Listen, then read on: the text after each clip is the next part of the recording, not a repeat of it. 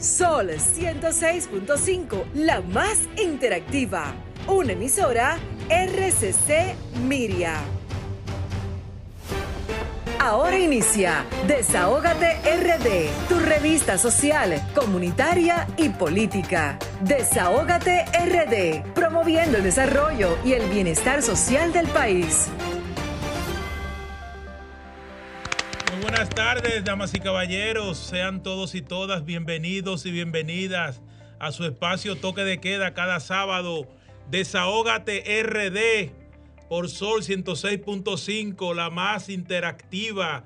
Hoy es sábado primero de mayo del año 2021, Día Internacional del Trabajador. De Grisel los Sánchez. trabajadores. Y de los trabajadores. De los trabajadores. Del trabajador Exacto. y los trabajadores. No, porque eso es como, de- dependiendo como tú lo veas, y muy buenas tardes a mi gente querida, República Dominicana, gente del mundo. Muy buenas tardes. Hoy sábado primero de mayo, Día del Trabajador o Día del Trabajo. Un día muy importante para el mundo, para esos hombres y mujeres que siempre están dándolo todo por el todo para poder llevar el pan de cada día a sus hogares. Y también mañana, señores, se celebra el Día contra el Bullying o el Acoso Escolar. Pero antes de darle entrada a nuestro programa, darle las gracias al Señor, eh, porque era aquí, tengo aquí a Vianelo, a Raúl, a Pablo, un abrazo desde aquí, desde el desahogo, eh, y a los chicos que siempre nos acompañan allá, que nadie los ve, pero son ellos los protagonistas de que este programa salga excelente. Señores, eh, síganos en nuestras redes sociales, Sol 106.5, la más interactiva, y por el streaming en solfm.com y por el apps en sol www.sol106.5 para ver estas dos horas de programas de programa en, el YouTube de Sol 106.5 eh, es- estas dos horas completitas también seguirnos en nuestras redes sociales, Desahógate República Dominicana, tanto en Twitter, Facebook eh, como Instagram. Y también llamarnos a partir de las seis y media al 809-540-165 y al 849-284-0169. Señores, hoy tendremos, tendremos eh, invitados muy especiales como todos los sábados. Tendremos en el día de hoy a Carlos Peña que estará prontamente en cabina con nosotros y también tendremos a Darían Vargas. Tendremos también muchas llamadas interesantes como siempre, un programa que es el que pone el oído en el corazón de nuestro pueblo. Y eso es lo que nosotros queremos. Desahógate República Dominicana, un programa interactivo de acción social, comunitario, político, donde queremos siempre escucharlos a todos ustedes. Un saludo desde aquí a nuestra plataforma social comunitaria, que siempre está en toque de queda, como dicen, estas dos horas completitas de programa. Señores, y hablando de, de hoy celebrar el Día de- del Trabajador, le hacemos una acotación nueva vez al presidente de la República para que por favor tome en cuenta a los desvinculados y que una vez pagando las prestaciones laborales, estas personas van a, a poner en movimiento la economía de su sector. Siempre vamos a tener esta solidaridad con las desvinculaciones, porque realmente muchas personas, eh, hoy el Día del Trabajador, le hace falta tener esa comida para sus familiares, esa comida que siempre es, la, por, por- por la que se celebra este día tan importante para el mundo, el Día del Trabajador, y pedimos de verdad esa solidaridad con cientos de miles de, des- de- desvinculados que siempre están reclamando esas prestaciones laborales que entiendo deben ser pagadas. Hoy leí que el presidente de la República eh, hizo, eh, dio una información instando a, las- a las instituciones gubernamentales a que si no tienen un presupuesto para cancelar, que por favor no lo hagan. No sé si esta información es real, Vianelo Raúl, pero me parece muy acertada porque realmente cuando tú tienes eh, eh, eh, 200 empleados en una institución y de esos 200 tú desempleas 75, se supone que usted tiene que tener un levantamiento previo para usted poder mandar a estas personas a la calle.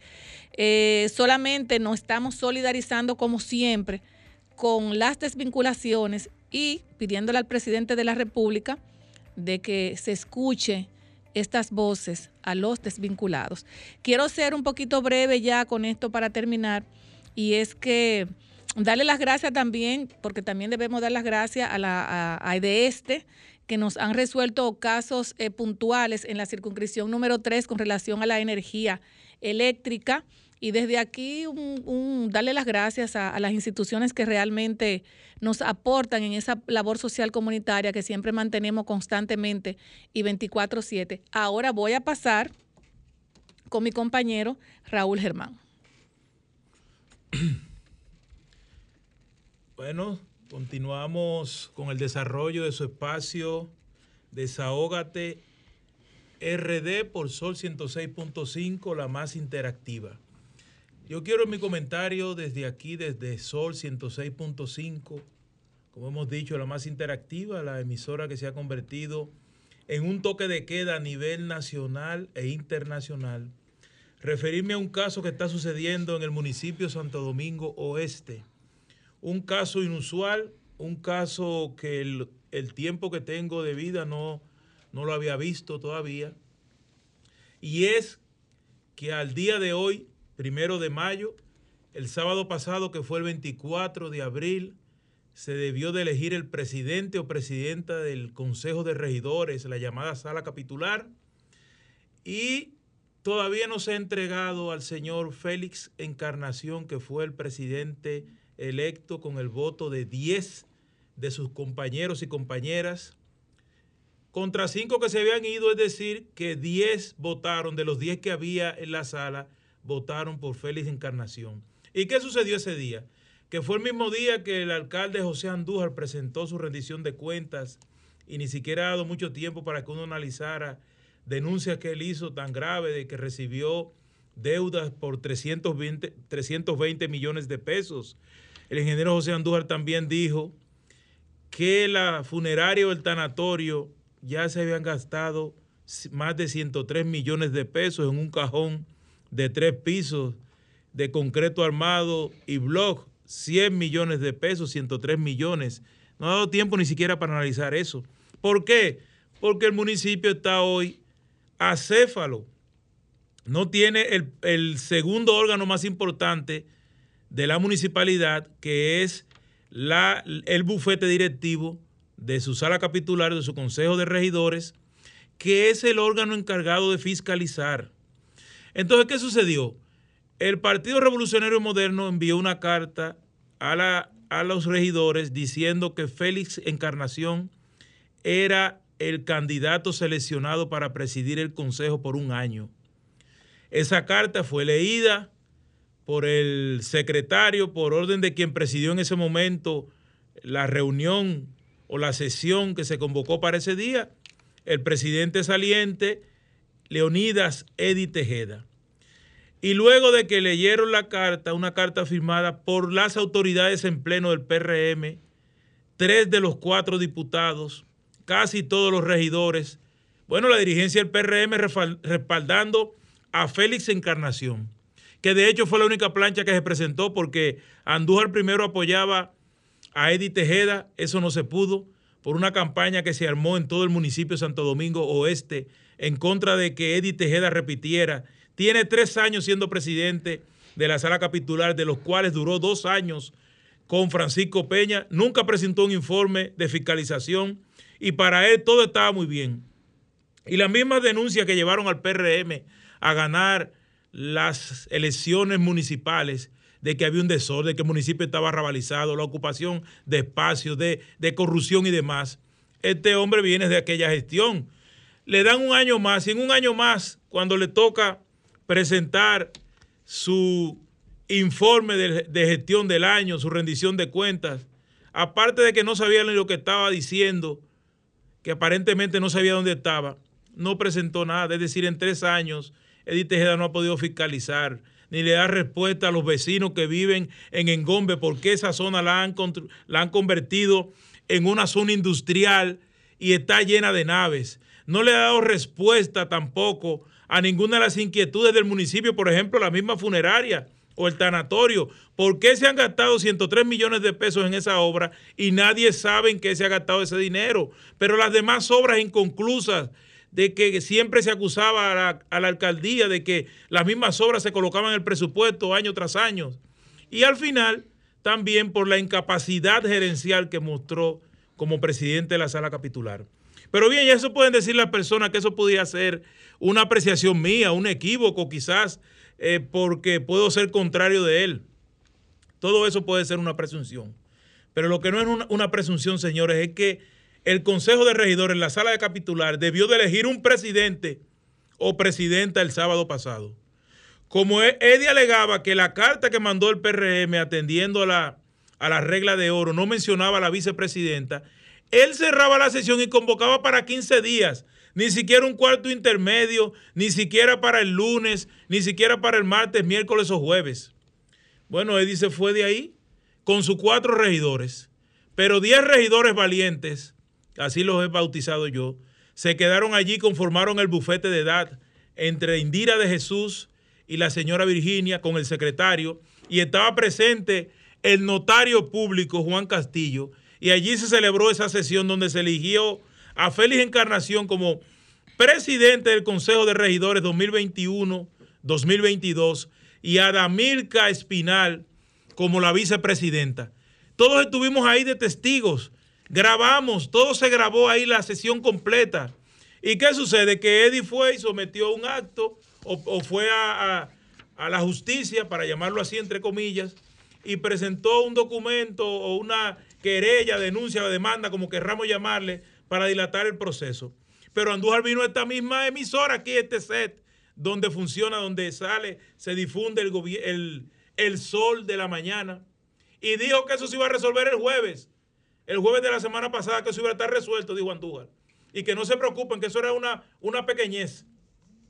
Llegó el jueves y Andújar ahí entre gagueo y un tono duditativo. Dijo que va a tratar a ver si se resuelve el fin de semana. Y la pregunta mía es para José Andújar y los regidores, Félix Encarnación y Adamilca. No es la alcaldía ni es nadie que tiene que darle la autorización a Félix Encarnación para asumir la presidencia del Consejo. Es la misma ley, es la misma constitución. La ley 176-07 y la constitución de la República. Por ende, por lo tanto, el municipio no puede seguir acéfalo. Y nosotros esperamos que a principios de semana, es decir, el lunes, pudiera Félix Encarnación asumir la presidencia. No porque hay nada, que hay en la presidencia del Consejo más que fiscalizar. Es porque se está vulnerando la democracia en un municipio tan grande, el quinto más grande de la República Dominicana. Y eso tiene que saberlo el país completo y el mundo. Por eso le estoy diciendo en mi comentario esta semana, aquí en Sol 106.5, que yo sé que Paliza, Carolina y el presidente de la República, Luis Abinader, ven este programa. Y cualquier organismo de seguridad de lo que graban los programas, para que le lleven esto al presidente de la República, que no se puede someter al municipio Santo Domingo Oeste a ese estado de presión y para lo que pueda venir el lunes, estado de violencia, y, inclusive heridos y después muertos. ¿Quiénes serán los responsables de ocurrir la próxima semana, este lunes, hechos violentos que generen heridos o muertos en el ayuntamiento la alcaldía de Santo Domingo Oeste. ¿Serán responsables los que hasta hoy no han querido entregarle al presidente legítimo, al señor Félix Encarnación y a la vicepresidenta legítima, Adamir Espinal, la presidencia y vicepresidencia del Consejo de Regidores del municipio de Santo Domingo? Muchísimas gracias. Ahora vamos con nuestro compañero Vianelo Perdomos. Via, ah, Vianelo Perdomos. Oye, yo estoy, es que esta taza que trajimos hoy, día del trabajo. Me pusieron como muy, ¿verdad? Adelante, es. Vianelo, buenas Gracias, tardes. Gracias, Grisel. Buenas tardes, buenas tardes, compañero Raúl. A Juan Pablo Fernández, que hoy no está con nosotros, pero que está en sintonía. Eh, comenzamos el programa señalando que hoy es Día Internacional de los Trabajadores. Día Internacional de los Trabajadores porque eso lo decidieron 80 países que hoy conmemoran ese día, aunque más de 150 países también lo conmemoran, pero no de manera oficial. En República Dominicana se llama Día del Trabajo, no sé por qué. Pero el Día Internacional de los Trabajadores es en honor a un... Eso lo aprobó el segundo internacional celebrado en París en 1889 y fue en honor, como un homenaje a los llamados mártires de Chicago. En los mártires de Chicago fue un grupo de sindicalistas que fueron ejecutados en Estados Unidos por participar en una jornada de protesta por allá por el 1 de mayo de 1986, aunque el día 4 de ese mismo año fue que se oficializó como tal. La lucha principal de ellos fue para que tengamos ocho horas como jornada de trabajo diario, ya que las empresas en Estados Unidos no tenían hora fija para soltar, como decimos, a los trabajadores. Y gracias a esa lucha, pues, nosotros tenemos ahora ocho horas de jornada laboral. Anoche yo recibí una llamada de una señora de San Pedro de Macorís, pero que vive huyendo en Punta Cana, Verón, Bávaro, por esa zona. Ella se llama Yudelka de Paula Carrión. Ella es la madre de Frangelis Rosalía Frías de Paula. ¿Quién es Frangelis Rosalía Frías de Paula? Esa es una joven de 21 años que fue ahorcada Oh, en el barrio Los Frailes de San Pedro Macorís, madre de un niño que ahora tiene 7 años, de una niña que ahora tiene 2 años. Wow. Su verdugo se llama Jesús Domingo Núñez Medina. A él le dicen Johnny. Está preso hace un año, medida de coerción. Pero no ha habido forma de que a esa señora que está reclamando, primero, justicia por la muerte de su hija, de su- y segundo, reclamando que le den la patria potestad o la salvaguarda de sus dos nietos. Sus dos nietos están uno en un lado y otro en otro lado. El- el- los familiares de esos dos niños los maltratan muchísimo, según me contaba ella. Ella localizó mi teléfono porque escucha este programa y porque ve los medios digitales de los que formamos parte. Localizó el teléfono y nos llamó. Y a propósito de el día de ayer, Barahona, la perla del sur, fue escenario ayer de una gran marcha, una gran manifestación que procura que se vaya de Barahona una industria que está explotando minas. Ustedes recuerdan que el presidente Abinader dio un Picasso en Barahona para que una empresa internacional regenteara el puerto. Él dijo que lo iba a regentear para exportar productos agropecuarios, bienes y servicios, pero la principal actividad era la explotación de minas en la zona. Ya se está exportando minas y los grupos de allá, la coalición Enriquillo, ha iniciado una lucha contra esa empresa para que se termine la presa de Monte Grande y para que se proteja toda la región sur como reserva natural. Esta empresa se llama Belfont. Y nada, esa marcha comenzó en el malecón de Barahona y terminó en Santa Elena, justo donde mina está explotando los minerales. A propósito de la región sur, también pasamos por el Polvorín, eso está en la comunidad de los Conuquitos, en Tamayo, donde hay un campamento que ya tiene tres semanas, donde hay una lucha férrea de los campesinos de nuestra región, demandando que se revise o que se rescinda el contrato que tiene el Consorcio Azucarero Central, que calladamente ha sido extendido por 30 años más, o sea, hasta, el mil, hasta 2059.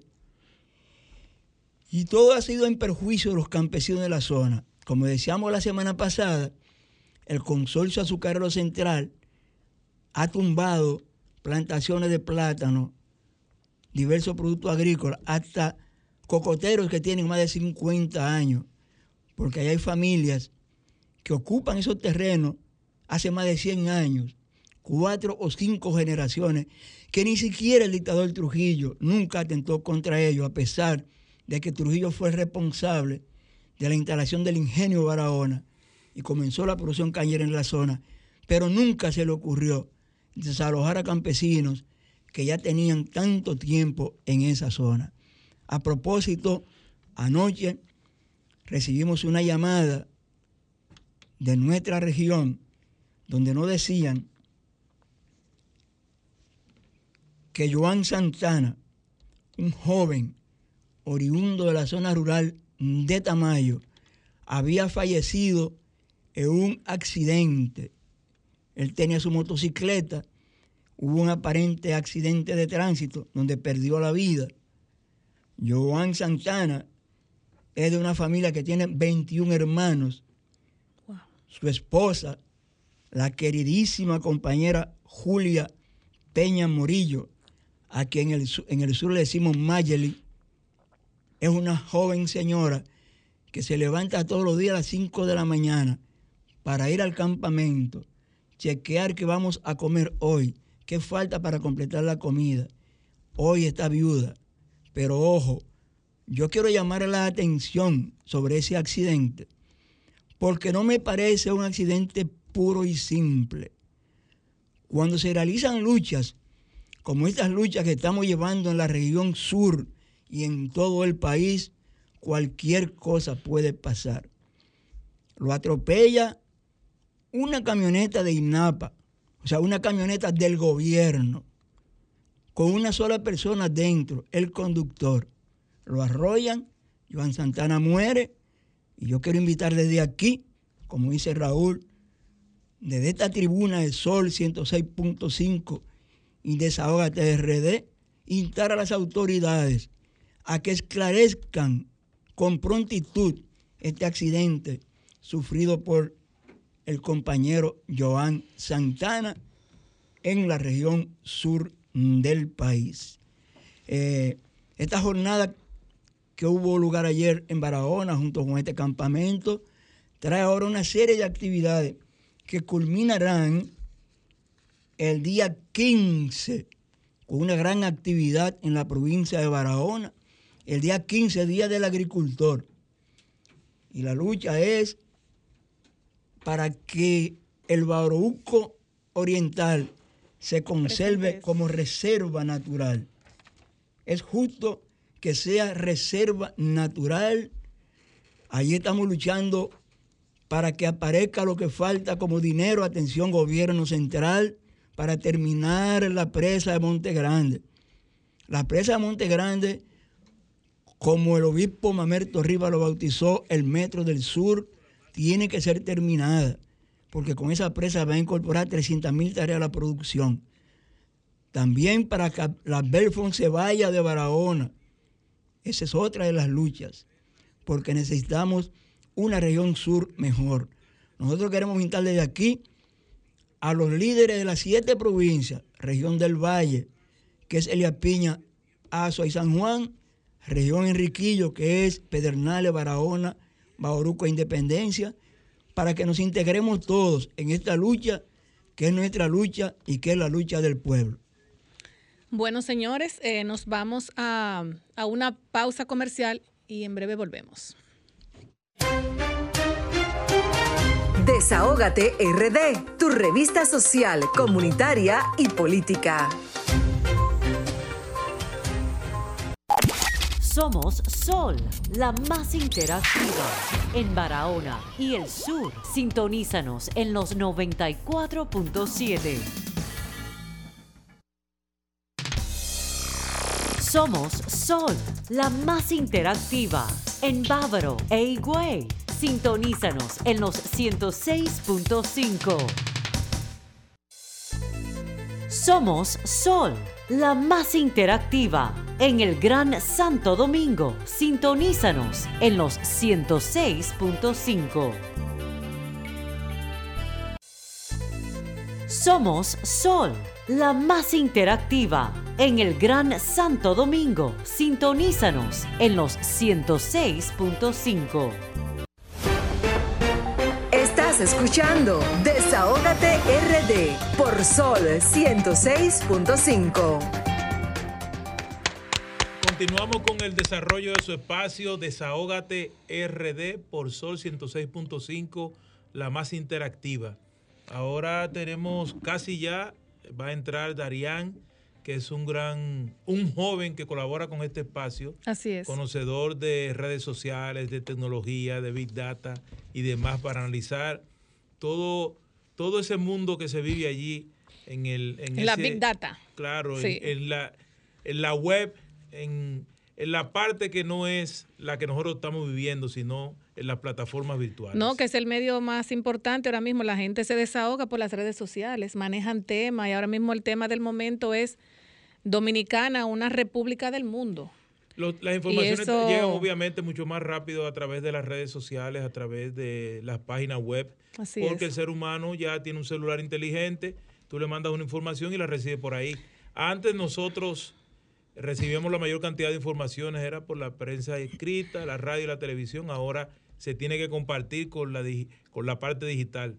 Ahora mismo nosotros estamos en esta radio, una parte se escucha por las ondas hercianas y otra se ve por la internet. Bueno, pues ya tenemos a, a Darían Vargas en la línea telefónica. Darían es ingeniero en telemática y experto en ciencias de datos. Buenas tardes, Darían, ¿cómo estás? Buenas tardes, Grisel. Para mí un placer estar nuevamente en el único programa que te permite desahogarte sin ponerte ningún tipo de restricción.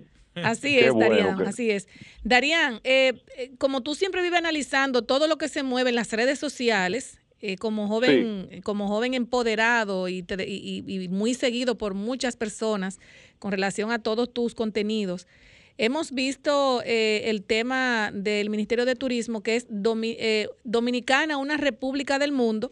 Y nosotros cuando iniciamos Desahogate República RD, pues hablamos eh, de, de que por qué se le quitaba República Dominicana lo tiene todo cuando es un logo y es un sentir que lo conoce el mundo entero. Yo quiero que nos hables un poquito de, esta parte, que es un sentir que tiene el dominicano, que está como un poquito incómodo con esto. Así es, mire, le voy a hacer un, un pequeño levantamiento que hice.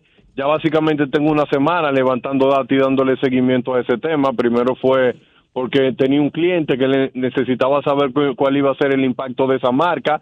Luego al final del día ya lo tomé como un asunto personal para informarlo a través de mis redes.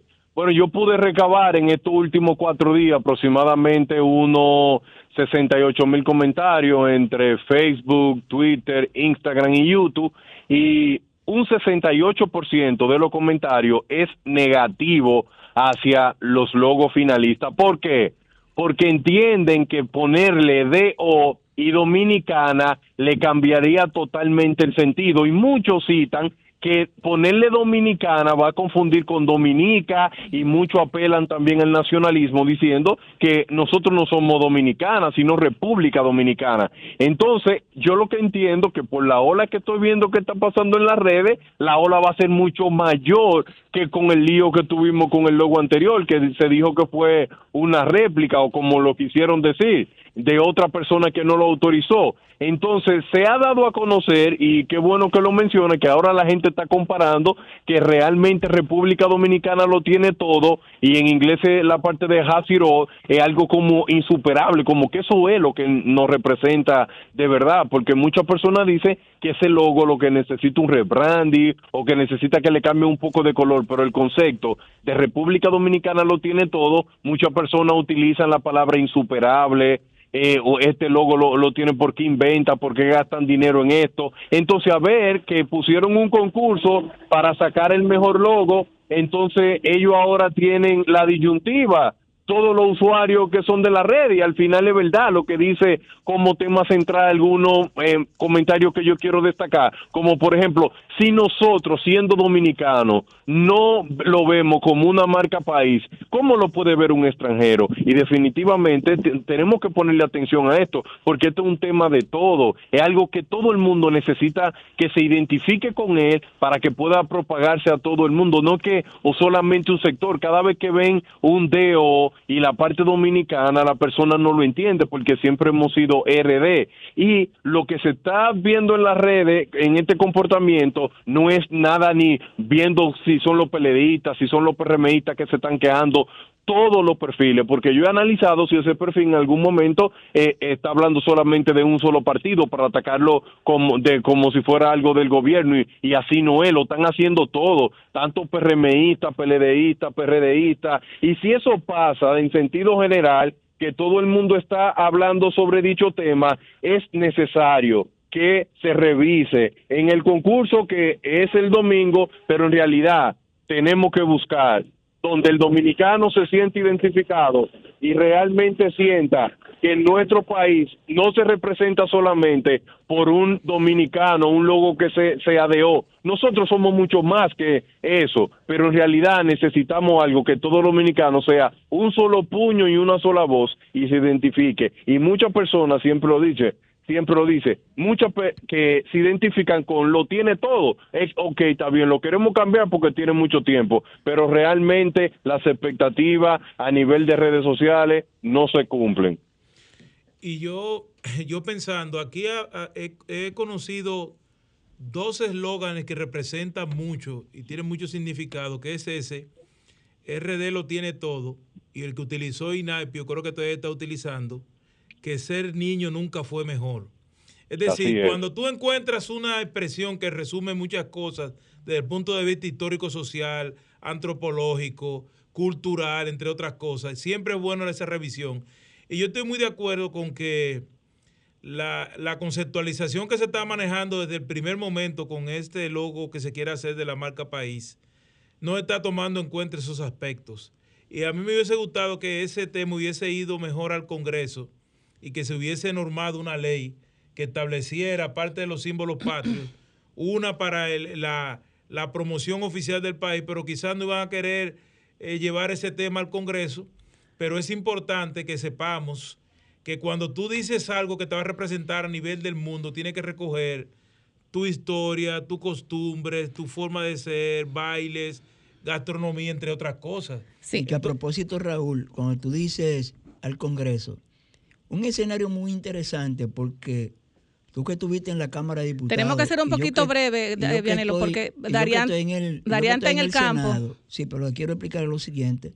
Al mencionar el Congreso, hay, hay un, un capítulo del Congreso que se llama Vistas Públicas, que es interesante un tema así ser llevado a vistas públicas, porque con las vistas públicas todos los sectores, todos los sectores pueden interactuar. Sí, Darían, hay otro tema, eh, aparte de la, del logo marca país, que va, se va a extender mucho por todos los comentarios que esto va a, surtir antes que llegue la, el concurso. Hay un tema de los programas sociales del Estado Dominicano.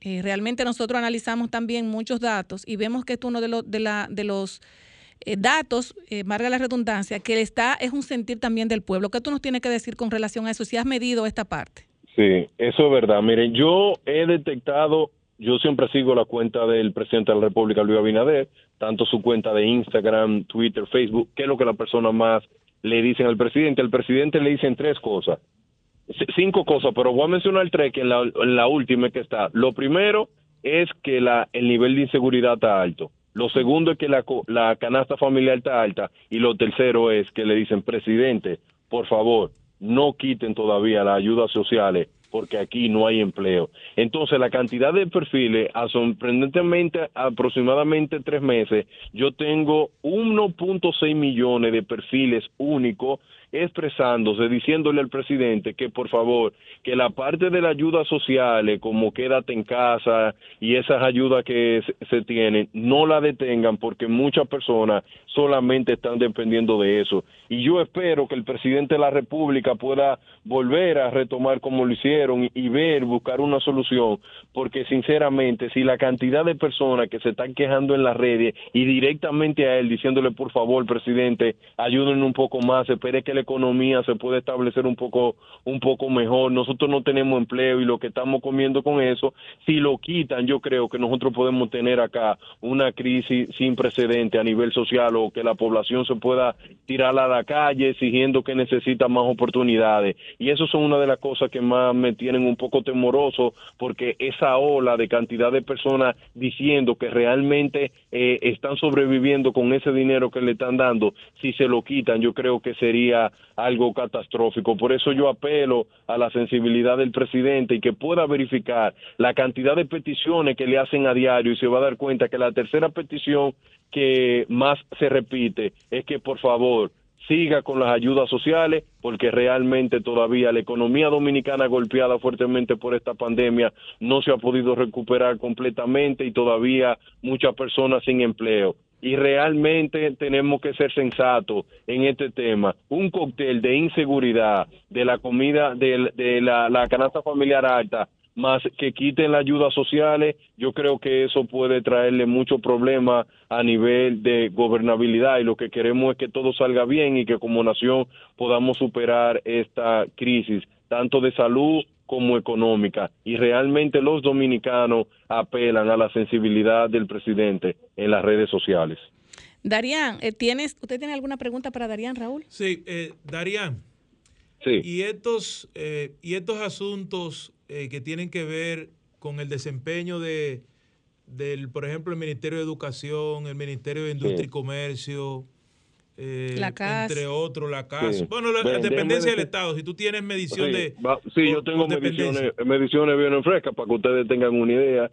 Básicamente, básicamente, vamos a comenzar con Ito Bisonó. Ito Bisonó estaba siendo uno de los funcionarios en las redes más maltratados. Comenzaban los viernes, esa ola le duraba tres días, acumulando negatividad de aproximadamente hace tres meses de unos 60% negatividad, pero ha ido bajando y acomodándose. Yo creo que al momento de frizar por varios, creo que duraron un mes o no sé cuánto específicamente frizando la gasolina, eso le dio un poco de respiro, pero ahora subir vuelve la ola y está marcando eh, una alta negatividad en las redes sociales, pero yo siempre he dicho, yo sé que la parte de la formulita siempre va a perseguir a Hito, lamentablemente, pero creo que la población debemos un poco más sensato con, con la parte de los precios del petróleo, pero yo creo que es un error político que él va a pagar siempre por decir la parte de, de la formulita. Entonces, lo que la gente está opinando ahora mismo acerca de las clases virtuales y, y educación. Señores, lo que más se quejan ahora mismo son los padres. Los padres ahora le están dando más gracias a Dios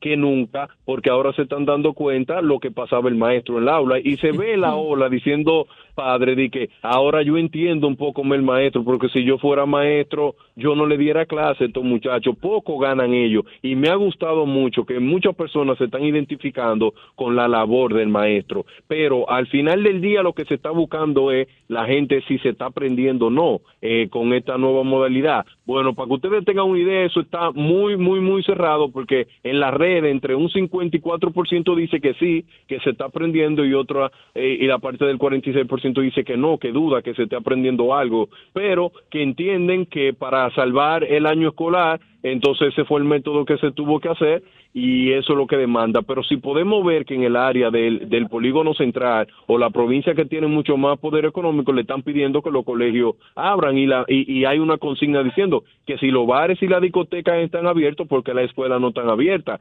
Entonces todo un dilema, señor, en las redes porque la mayoría de personas opinan, otros padres que dicen que quién le va a cuidar, que no tienen el dinero para pagarle, para que alguien le cuide a sus hijos. Entonces al final te podemos ver que la popularidad del ministro de educación se ha mantenido porque él mantiene una popularidad de un 58% positivo. Él eh, a- hasta el momento las personas han valorado el esfuerzo que han hecho y no lo no lo han podido acá. Pero vamos a hablar también de la popularidad, por ejemplo, del ministro de Interior y Policía. El ministro de Interior y Policía también se está viendo ahora que es donde baja y sube su popularidad, pero sobre todo se ha visto muy afectada luego de, de lamentable muerte de los herma- hermanos cristianos. Automáticamente eso pasó, tanto la popularidad del director de la policía como él ha, eh, tenido una, baja enorme, marcando aproximadamente, chuten, teniendo una negatividad de un 48%, pero el jefe de la policía tiene una, una negatividad de un 70%. Y yo me pregunto, si la sociedad no confía en la policía, entonces eh, vamos a una sociedad que no vamos a respetar las autoridades. Y yo espero en Dios que la reforma policial traiga un nuevo cambio y nuevos colores que la persona pueda ver la policía como sus aliados. Entonces, otra de la ministerio que yo he estado sacando data, buscando a ver quiénes son los más, vuelve Milagro Germán a marcar de forma negativa, eh, primera vez en las redes que una persona la relacionan a ella con dictadora, por la forma que ella trató a la periodista. Y así mismo son las redes, las redes te elevan, cuando ella no era funcionaria, las palabras hacia ella, todo eran positivas, pero automáticamente se convirtió en una funcionaria de la República, la negatividad marca aproximadamente un 52%. Darían, y ahí volviendo, ahora que tú hablas el caso de Milagro, ¿tú has podido comprobar si se relaciona la tendencia que dictan los líderes de, la de opinión por las redes sociales, por ejemplo, Sergio Carlos, Altagracia Salazar, Uchilora. Uchilora, Nuria, Alicia, está la misma Dunia, entre otros. La cosa que ellos dicen, Edith Feble, la población la sigue, es decir, ellos generan la opinión, la opinión pública opinión de lo público. Sí, mira lo que pasa con ellos. Lo que pasa es que esas personas ya hicieron un segmento y hicieron unos fanáticos, personas que ellos pueden decir cualquier tipo de cosa y lo apoyan. Pero ¿qué pasa? Las redes se ha convertido en algo que para mí yo lo he llamado como si está evolucionando, buscando lo mejor como para el país. Me di cuenta que Uchi Lora, eh, cuando se estaba hablando del caso, que decían que la corrupción solamente se iba a penalizar de dos a tres años, creo, la, él publicó algo y después el diputado encargado de esa comisión hace un, un tweet explicando paso a paso que ahora es una sumatoria y la gente se lo pegaba y le decía, tienen que ser más responsables, dejen de ser más tan fanáticos de criticarlo todo. Y yo lo que estoy viendo, una sociedad que realmente lo que quiere, lo mejor para su país, pero lo que se está notando es que cuando ese tipo de figuras que siempre han llevado como una tónica, como un enfoque, no salen de sus patrones,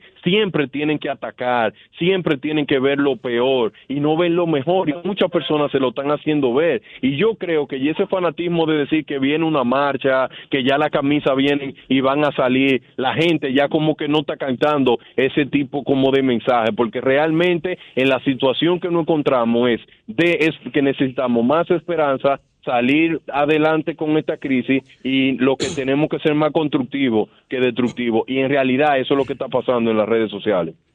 ah, bueno, excelente, Darían. Eso es lo que nosotros realmente queremos, eh, que el país siga por rumbos de progreso, porque vivimos aquí, apostamos a nuestro país.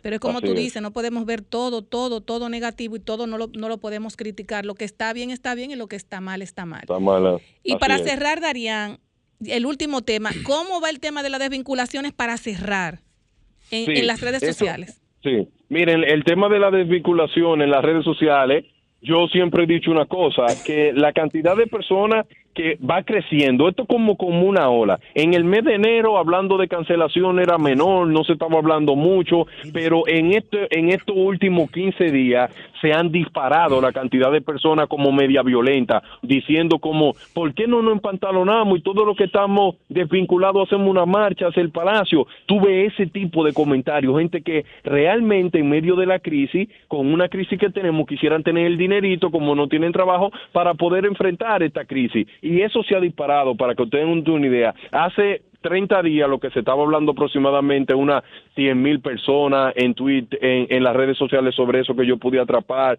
110 mil, pero en esta última semana yo pude atrapar 472 mil personas hablando que por favor apelan al presidente que le diga a la persona que a las instituciones, perdón, que le paguen. Y por eso, de una manera sorpresiva, yo leo que el presidente dijo que si una institución va a desvincular a alguien y si no tiene el dinero, que no lo desvincule. Yo creo que es por lo análisis que le llegan al presidente, porque el presidente tiene que ser la persona más informada de este país. Entonces, seguro ven, la ola y identificaron realmente, mira, nosotros tenemos una grande cantidad de personas quejándose sobre eso, las cancelaciones y no tienen el dinero para pagarle, entonces no sigan cancelando personas. Y yo creo que eso es lo más sensato.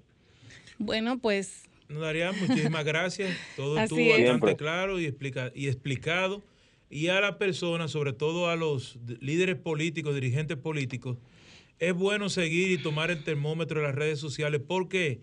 Porque es una opinión que una gente da de su sentir. Porque casi nadie utiliza una red social para opinar de algo que no siente. Cuando, usted, cuando alguien postea algo en Twitter, escribe un mensaje por WhatsApp o Facebook, es regularmente O o Facebook. siente ese, que, tiene- Sí. que- quería decir eso. Y hay Bueno. que tomar en cuenta esas opiniones. Pues y yo muchas siempre gracias. he dicho, Dime, sí, y yo siempre he dicho, para finalizar, yo siempre he dicho que las redes te dan lo que posiblemente se te va a convertir en una crisis. Y si tú puedes aprovecharlo antes de y mejorarlo, pues hace un bien al país. Y muchas gracias por la oportunidad. Muchísimas gracias, Darían. Muy buenas tardes. Bueno, Gracias. bueno. Señores, nos vamos a una pausa comercial. Desahógate RD, tu revista social, comunitaria y política. Somos Sol, la más interactiva en Barahona y el sur. Sintonízanos en los 94.7. Somos Sol, la más interactiva en Puerto Plata y la costa norte. Sintonízanos en los 92.1. Somos Sol, la más interactiva. En San Juan de la Maguana, sintonízanos en 94.5. Somos Sol, la más interactiva en Santiago y el Cibao Central. Sintonízanos en los 92.1. Somos Sol, la más interactiva en la Romana y el Este. Sintonízanos en los 94.7. Somos Sol, la más interactiva en Bávaro e Higüey. Sintonízanos en los 106.5. Estás escuchando Desahógate RD por Sol 106.5. Continuamos con su espacio Desahógate RD por Sol 106.5, la más interactiva, todos los sábados de 5 a 7, un toque de queda. Y ahora mismo tenemos un invitado de Claro. lujo, un hombre de Dios, pastor, político, predicador, orador, comunicador también, porque en algún momento y todavía sigue en los medios de comunicación, Carlos Peña, que tiene Así un nombre es. de un jugador de grandes ligas, pero este es Carlos Peña, el político, Evangélico orador, también, evangélico. el pelotero. o sea, Así es. los dos. Mira, Carlos también. Peña es uno de los más de- destacados e influyentes comunicadores de nuestro país. Lo demuestra todos los días. Es pastor eh, principal de la Iglesia de Dios, Centro de Adoración en Naco, ITCAN, en la ciudad de Santo Domingo, ingeniero eléctrico de profesión, para los que no lo sabían. Ha realizado estudios de maestrías en alta dirección pública de la Universidad Complutense de Madrid, así como estudios superiores en economía social en el Centro de Investigación de Economía y Sociedad CIES y la Universidad de Barcelona, ciencias políticas en el Instituto Jaime Vera con la Universidad Camilo José Cela de España, entre otras especialidades, conocido por ser visto en los programas de televisión que él mismo produce como son Opiniones con Carlos Peña y Tu Mejor Momento. Buenas tardes. Y también eh, su movimiento Generación de Servidores, que a través es. de allí se dio a conocer y también le generó fricciones porque tuvo que brincar en algún momento de programas donde trabajaba por sus opiniones, eh, sobre todo políticas. Y Carlos, bienvenido a su programa Desahógate RD. Un Así es. placer, les bendigo en el nombre del Señor, Amén. me siento como amén. en casa. Amén. Estar acá en el grupo RCC Media es estar en nuestra propia casa. Eh, saludamos a toda la audiencia que tienen cautiva y desahogándose cada Así es. sábado por este, por este espacio. Aquí estoy a su plena orden. Iniciamos Carlos, con... vamos a, a comenzar por un tema que esta semana se le, di- se le ha dado una ventana de salida, que es al Código Penal, y el tema que tenía trancado, tiene trancado a la sociedad dominicana, es las tres causales sobre el aborto. Usted fue legislador, un legislador muy productivo también, y muchos que conocen el Congreso saben cómo se deja fuera un legislador y, y de- después de que trabaja tanto. Pero ese no es el tema. El asunto es, Carlos, en primera lectura se aprueba el código y vamos a comenzar con la, lo que la gente dice que es más importante, pero al final se dejan muchas cosas detrás, que es el tema del aborto. Pero se, se trataba de esconder detrás del código la penalización mayor a la corrupción administrativa y otras cosas que están en el tapete. ¿Qué nos puede decir usted con su experiencia como legislador y también como, como un político que es aspirante a la presidencia de la República? Bueno, el debate sobre las tres causales nos quitó mucho tiempo, nos ha quitado mucho tiempo y de manera personal entendemos que es un debate extemporáneo, totalmente extemporáneo, porque ya se lo debatimos en el año 2010 en el marco de la reforma constitucional. En el 2010 nos tocó a nosotros ser de los coproponentes y coautores, corredactores del artículo 37 como legislador constituyente en ese momento. Y ahí colocamos en el artículo 37 el derecho a la vida, la defensa de este derecho desde la concepción y hasta que esta vida termine de manera natural. Con ese artículo la vida estaba protegida en todo momento, lo que prohibía de manera constitucional el aborto, que es el proceso mediante el cual la madre asesina al hijo, pero también se prohibía la eutanasia, que es el proceso inverso, donde el hijo asesina a la madre o al padre en este caso. También queda prohibida ahí la pena de muerte, queda prohibida ahí la eugenesia. Toda práctica que reduzca la condición humana a su muerte de manera provocada, nuestra constitución la prohíbe. ¿Qué hubiera pasado si el escenario hubiera sido otro y en lugar de rechazar las tres causales se hubieran insertado en el Código Penal? Pues al otro día un grupo de dominicanos íbamos a estar en el Tribunal Constitucional presentando un recurso de inconstitucionalidad, porque ninguna ley adjetiva, ninguna ley orgánica, ningún código especial puede contradecir lo que establece la Constitución. Por eso me sorprende cuando escucho al presidente Luis Abinader decir que va a promover la aprobación o una consulta popular, un referéndum, un referéndum que pregunte, que consulte sobre si se puede violar o no un precepto constitucional, ese acto de entrada también es inconstitucional. Un referéndum no me puede preguntar a mí si el dominicano eh, desea o no, o tiene derecho o no a la educación. No, es inconstitucional. Ya la constitución dice que la educación es un derecho fundamental de cada dominicano. No me puede consultar un referéndum si el dominicano tiene libertad de expresión o no. Es inconstitucional todo referéndum que pregunte sobre ese concepto que ya está plasmado en nuestra Carta Magna. Sobre los derechos fundamentales no se consulta a nadie. Los derechos fundamentales se le da el pleno disfrute a los ciudadanos. Es una victoria, viene a ratificar lo que ocurrió esta votación, 146 votos a 14 votos en favor de la vida, viene a, ratifi- a ratificar lo que pasa en todo el territorio nacional, que el dominicano de manera mayoritaria está a favor de la cultura de la vida. Entonces, ¿tú crees, Carlos, que me siento cómodo por mi condición de compoblano tuyo, ¿no? Un honor y un Sí. saludo a toda nuestra Eh, gente. claro, claro, hermano, claro. Entonces, eh, no entiendo, nosotros decíamos en par de programas anteriores lo inconstitucional que se convierte este país cuando se ponen a discutir cosas que están en la constitución. Por ejemplo, cuando ustedes aprobaron y tú estabas ahí en el 2010, esa constitución, mandaron a reformar o a crear alrededor de 60 leyes. Y apenas, apenas el pacto eléctrico los otros días, apenas el pacto por la educación, hay un grupo de pacto pendiente desde 2010.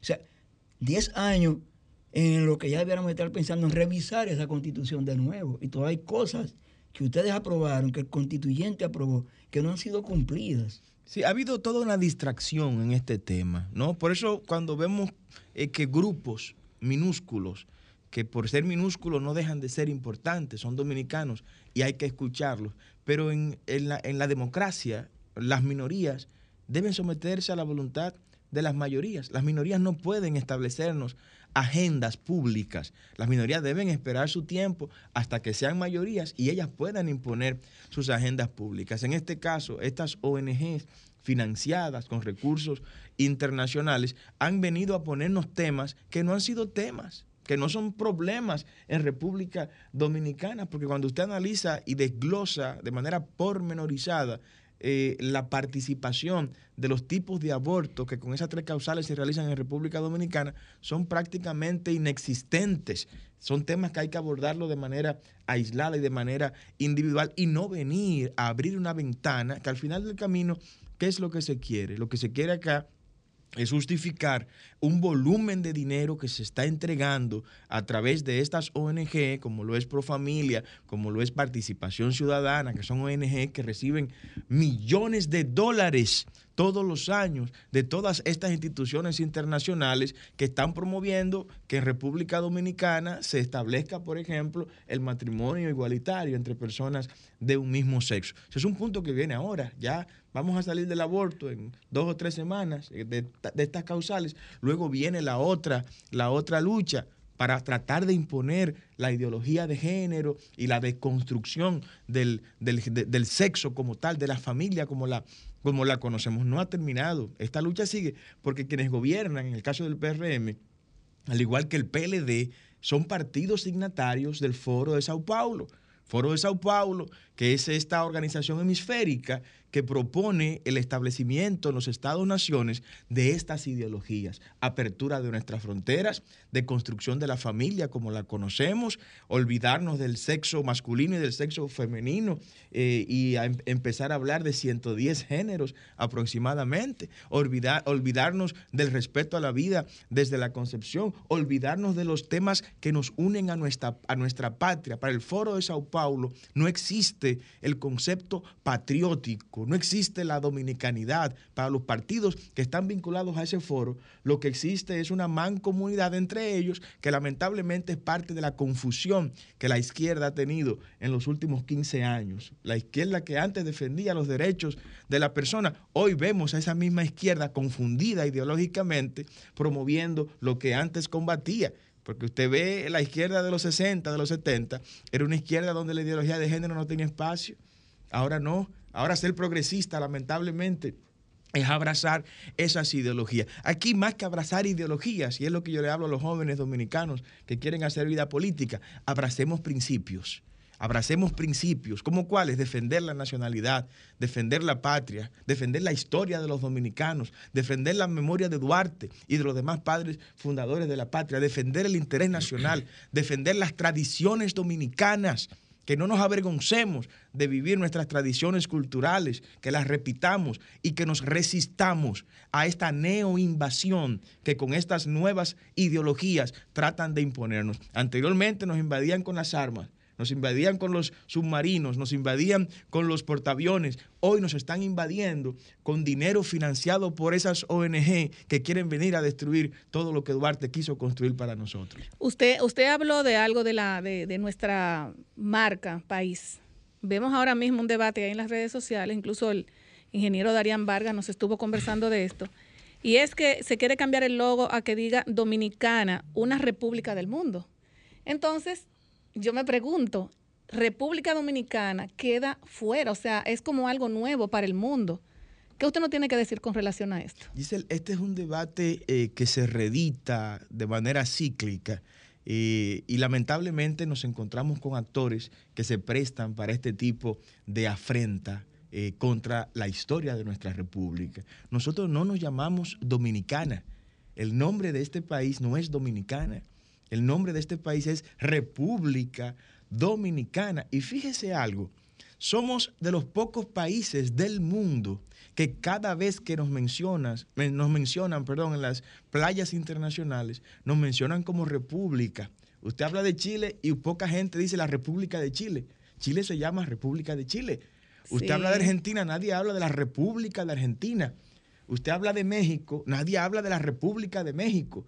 Pero doquier que usted va y se van a mencionar los países, ponen a Chile solo, Argentina solo, Costa Rica solo, pero cuando llegan a nosotros siempre ponen República Dominicana. Entonces yo, hasta mercadológicamente es un absurdo tratar de cambiarle el nombre a nuestro país, que es lo que se está haciendo. Es lo que se está haciendo. Si ya hemos vendido un nombre, eso mercadológicamente tiene un costo, tiene un esfuerzo, porque vamos a echar hacia atrás. No, vendamos a República Dominicana. Y no como una república, la república del mundo. Eso también es una ofensa a las demás repúblicas. Nos puede traer hasta consecuencias en términos eh, geopolíticos. Ah, ustedes son la república del mundo. Se creen la gran cosa. Somos la gran cosa. Los dominicanos somos la gran cosa, es verdad. Pero tenemos que ese carácter de gran cosa venderlo con humildad, como nos enseñó, como nos enseñó Duarte. Yo preferiría hablar de la República Dominicana, la primera de América, no la primera república, la primera república fue en 1776 los Estados Unidos, ¿no? El modelo de gobierno republicano, la segunda fue Haití, pero sí somos la primera como entrada, hablar de la primada, de, de la puerta de entrada al nuevo continente. Tenemos muchos argumentos mercadológicos para vender una marca país. ¿Por qué cometer este tipo de hierro infantiles que vienen a contradecir lo que somos históricamente? No, y, que, y que económicamente también eh, es otro costo, como usted dice, porque ya este, creo que el domingo se va a hacer la elección del, del, del logo con Dominicana, yo ni siquiera me lo sé, o sea, mira qué brega me da a mí, en vez de decir, por ejemplo, República Dominicana lo tiene todo, que es lo que siempre el dominicano se ha conocido en el mundo entero, o sea, y tú me dices a mí, tengo hasta que leerlo, Dominicana, una república del mundo, o sea, algo como que tú no todavía no... no... Es un atentado, Gisela, a nuestra identidad a nuestra identidad. Yo recuerdo en, unos momentos en una serie, en series mundiales, que nuestros muchachos tenían delante el nombre Dominicana. En un clásico. En un clásico. Y mucha gente nos confundía en ese con clásico. Dominica. Con Dominica. Sí, nos sí, confundía. Entonces, ¿por qué profundizar en este tipo de, confusiones? Y, esto es parte del discurso que veníamos eh, eh, enarbolando en el comentario, la pregunta anterior hay un tema aquí de identidad que se quiere destruir.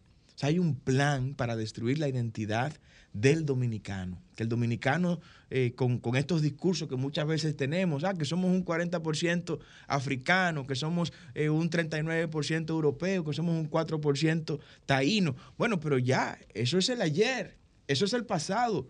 A partir del año 1844, somos dominicanos con nuestro propio perfil. No hemos tenido hasta ahora, a excepción de Juan Bosch en el 63, un gobierno que haya trabajado para construir esa identidad es verdad, no lo hemos tenido, pero tampoco vamos a permitir que desde un gobierno se profundice de manera acelerada para destruir esa identidad. Nosotros nos oponemos a ese logo, nos oponemos a esa marca país y esperamos que se reflexione en estos ocho días que están por delante para eh, tomar una decisión al respecto. Sí, porque no he visto todavía esos eh, grandes patriotas que realmente defienden mucho la marca país, pero de verdad no he visto uno dando una opinión realmente con relación a, este atentado, a Dominicana, una república del mundo.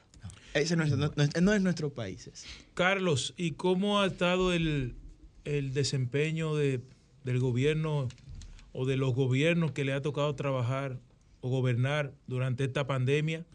¿Y cómo nosotros podríamos entonces activarnos con las estrategias que usted eh, conoce? ¿Qué podría hacer la República Dominicana?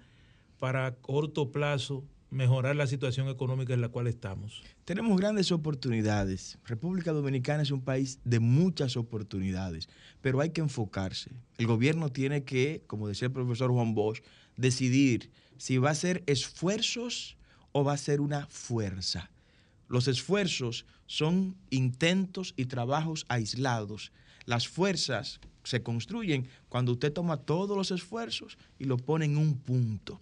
Entonces ahí usted se constituye en una fuerza. No estamos viendo esto en este gobierno. El gobierno que preside el Partido Revolucionario Moderno ha escogido el camino del endeudamiento, que es un camino muy simplista, es un camino de lo más fácil, es un camino eh, que no hay que ser nada extraordinario para recorrerlo. Yo he definido a la gente que dirige la política económica de este gobierno como el gabinete económico de la muerte. Este gabinete económico que dirige la política económica de este gobierno no es nada creativo, no tiene nada de extraordinario ni de genial. En ocho meses ha tomado 10.500 millones de dólares prestados. Para que ustedes tengan idea, 10.500 millones, 10 millones de dólares equivale a construir 11 metros de Santo Domingo. ¿Dónde está ese dinero? 10.500 millones de dólares equivale a construir cinco Punta Catalina sin sobrevaluación. ¿Dónde está ese dinero? 10.500 millones de dólares equivale a construir 20 circunvalaciones como la circunvalación norte de, de- de Santiago. ¿Dónde está ese dinero? Nadie podrá explicar, ni siquiera la misma gente que ha tomado el dinero prestado, ha podido dar explicaciones dónde han metido ese dinero en ocho meses, porque ya lo gastaron, 10.500 millones de dólares. No me pueden decir que Ah, eso se ha ido. Usted nos ha dado ahora una clase de sociología porque me he quedado en el aire. Sí. Si con ese de mil millones se hubiese construido tantas plantas, los apagones se hubiesen acabado hace tiempo. No, estu- Si con es- estuviéramos vendiendo energía eléctrica a Puerto Rico, a Haití, a Jamaica, a través de cables submarinos que se han construido. Con esa cantidad, usted dice que también se construye la cantidad de metros para no tener problemas de transporte en la capital, por lo menos. Pero y sobra. Habría Y que sobra. buscar metros para Santiago y metros para La Vega. usted también. dice que con ese dinero se construyen también, ¿cuántas circunvalaciones? circunvalación norte de Santiago, por lo menos 20 de esas santísimo. se hubieran construido. ¿Dónde está ese dinero? No me pueden decir que se ha ido en la pandemia. No me pueden decir que lo han comprado de vacuna. No me pueden decir que lo han, ga- lo han gastado de ivermectina. No es posible.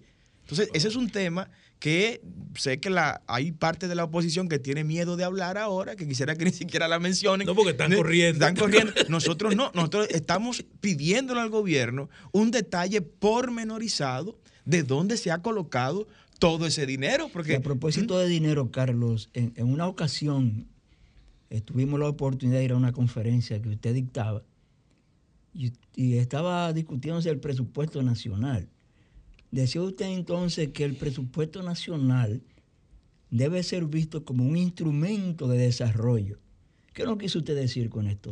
Bueno, es la única pieza que tiene el pueblo dominicano a través de sus representantes, que son los legisladores, para expresar sus necesidades. Nosotros creemos en un gobierno que sea mucho más participativo, donde, contrario a lo que han hecho algunos, yo vi un legislador por ahí que sometió un proyecto de ley eh, que creo que es de la del, del- de esto de, de Fidel Santana de- del partido Dionisio eh, se llama. Dionisio Dionisio Rodríguez. eh, Sí, yo le dije el innombrable, lo puso, le puse yo a él como diputado. Un proyecto de ley para eh, aprobar el matrimonio entre personas de un mismo sexo y todas esas cosas. Y yo le preguntaba a ese diputado, ¿usted le preguntó a sus electores si esa es la necesidad que tienen sus electores? para que usted los represente con esa necesidad en el Congreso de la República. Por eso el presupuesto es esa pieza que en la democracia se le ha entregado su aprobación al legislativo. La democracia le dijo al legislativo como poder del Estado, que es el primer poder del Estado, aunque eso no está en ningún lugar de la Constitución, lo asumimos como el primer poder del Estado por la doctrina democrática clásica. Y bueno, se le entregó en democracia al legislativo ese poder de aprobar el presupuesto, porque se supone, en teoría democrática, que en el Congreso y en los parlamentos, como decía Robespierre, es donde está la mayor representación democrática de los pueblos. Y es verdad. No, pero si, si- si su discurso lo seguimos analizando, llegamos a la conclusión de que el Congreso ha tenido muy poca, muy poca función real de lo, de lo que viene, porque vienen resoluciones. Usted estuvo en el Congreso, un, viene un, un legislador, un diputado, y dice una resolución para construir el puente en tal lugar. Sí. Pero esa misma resolución entonces no es incluida en ningún cápita del presupuesto como tal. Porque y él no, no- pelea para eso. Porque no es vinculante. Una, Sí, resolu- claro, una sí. resolución, me perdonan mi- mis ex colegas legisladores, una resolución es tan solo un cumplimiento político para luego el legislador ir a su comunidad y decir, no, miren, esta resolución yo la introduje y me la aprobaron. Pero no se hizo. Pero no se hace porque no es vinculante. Ahora, ¿cuándo se hace vinculante? Cuando en octubre, por, la- por términos constitucionales, el, el Ejecutivo envía el proyecto de ley de presupuesto general del Estado al Congreso. Y el legislador lo revisa. Y el legislador se pone de pie y le dice ahí a Barahona, mire, hasta que usted no me construya el puente que comunica a Polo con Cabral, yo no voy a votar por ese, por ese proyecto. Carlos, ahora, ¿Eh? por ejemplo, ya estamos en abril. Y todavía tenemos legisladores que van en una sesión, yo trabajo en el Senado, van a una sesión y te dicen, estoy proponiendo un proyecto de resolución para que el Poder Ejecutivo revise e introduzca en el presupuesto del 2021 tal proyecto. Pero caramba, tú lo probaste en noviembre, eso. ¿Qué, Así fue? ¿Qué es. pasó? El pleito es ahí donde se echa. Por eso el pueblo dominicano debe entender los roles de cada uno de los poderes del Estado. El legislador no está para manejar nómina. El legislador no está para manejar recursos, como vi que manejaron ahora un millón setecientos mil y pico de pesos. Dar canastilla. Los senadores no están para eso. La pobreza es mucha, la necesidad es mucha. Y yo que fui legislador sé que el legislador se convierte, para ser muy honesto, en una sucursal de todas las agencias del Estado. Oiga bien, el legislador en su Y comunidad Y, y estudiaste la circunscripción 3. el- mi vi- pobre, es mi vida, pobre. ahí he desarrollado mi vida. Entonces se convierte eh, por naturaleza en una extensión de todas las instituciones del Estado. Ahora, y le voy a poner un ejemplo muy claro. La ley 176-07, que es la ley de los ayuntamientos Y el Distrito y Nacional. el Distrito Nacional, tiene un artículo que era una propuesta legislativa mía individual, como una ley. Pero luego se introdujo todo ese código, porque una especie de código municipal, y los legisladores me pidieron, Carlos, vamos a hacer algo. Esa ley tuya, vamos a incluirla aquí. ¿Cuál, es esa, ¿Cuál era esa ley? Una ley que obligaba a los ayuntamientos a destinar el 4% de su presupuesto en salud, educación y políticas dirigidas al desarrollo de las mujeres. Que las feministas que estaban conmigo en ese tiempo me le cambiaron la literatura y le pusieron política de género, pero no era para eso, era para desarrollo de políticas Claro. hacia las mujeres. Entonces, ¿por qué, ¿por qué me vi presionado con eso? Ah, porque, porque toda la gente que me conocía, pues me pedían medicina, me, pedí- me pedían ataúdes, me pedían receta, las la- recetas, los libros, Sí. los útiles escolares. Silla O sea, de rueda. Y yo le decía, pero que Sí. yo no tengo dinero para eso. Yo no tengo presupuesto como legislador para eso. ¿Qué hicimos? Aprobamos una ley. Y ahí está en la ley. Atención, pueblo dominicano. En la ley municipal de nuestro país se especializa un 4% para que los ayuntamientos le den atenciones médicas a sus Oh. municipios, le den atenciones en materia de educación a sus municipios y para que a las mujeres se le invierta también ese 4% en políticas de desarrollo, de desarrollo a la misma. Las mujeres desempleadas, las madres solteras, las madres abusadas, las mujeres maltratadas. Hay un presupuesto en, el en cada Para municipio. todos los ayuntamientos. Todos los ayuntamientos. Ah, pues yo, Claro, yo claro, sí, eso, porque eso, eso no se implementa, no lo he visto. No lo hacen porque ahí viene entonces el rol del legislador.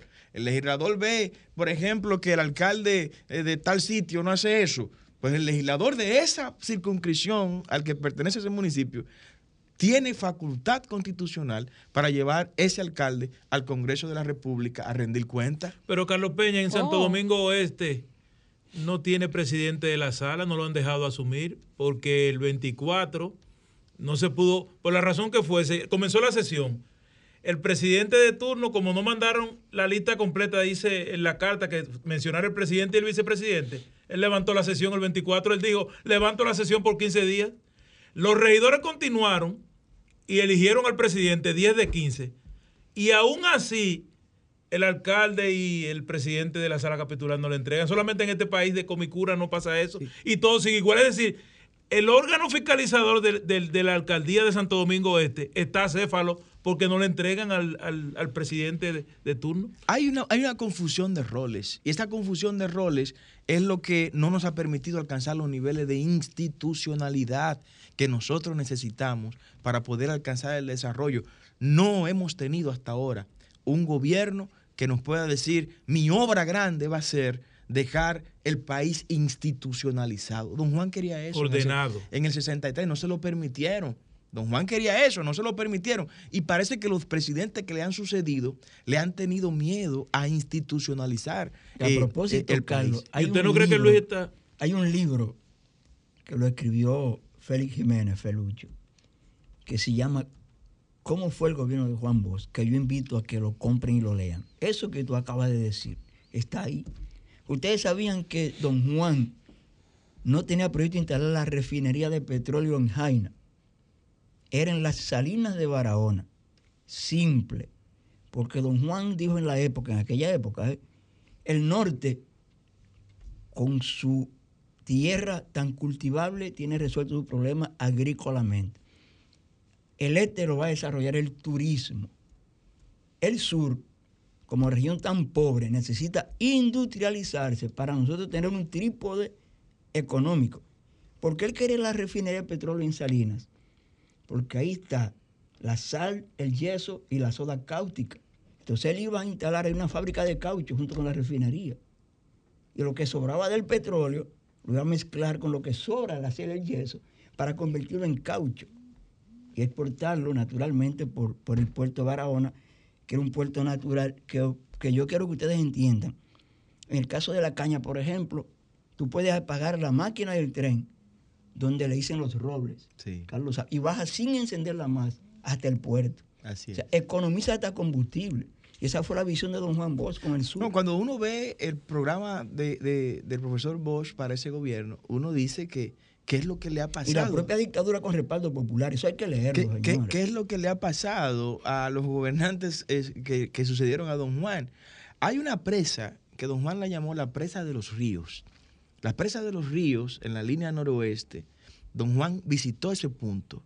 Y en ese punto, que antes, antes de continuar, debo decirle que la presa de Tavera, esa presa de Tavera que está allá en la Sierra de Santiago, allá en Baitoa, al lado de la presa de, de Bao, esa presa la concebió y la diseñó Juan Bosch. Wow. La construyó Balaguer porque no tuvo don Juan el tiempo de construirla. Y Madrigal también. Pero el diseño de la presa de Tavera, que ha sido lo más eficiente que hemos tenido como presa, fue de don Juan. Ah, pero eso ha sido una bendición para el país, pero para el pueblo de Baitoa ha sido una Una maldición. maldición. Tiene 45 años sin agua potable Baitoa y no ha habido un gobierno capaz de ir y construirle un acueducto múltiple a, a Baitoa. Esa presa de los ríos de, la que le, ha- de, de- de los ríos que le hablo para la línea noroeste, don Juan vio que en algún punto el río Guayubín, el río Guayubincito, el río Ámina podían unirse y ahí aglomerar una cantidad de agua tan suficiente, oigan, ¿para qué?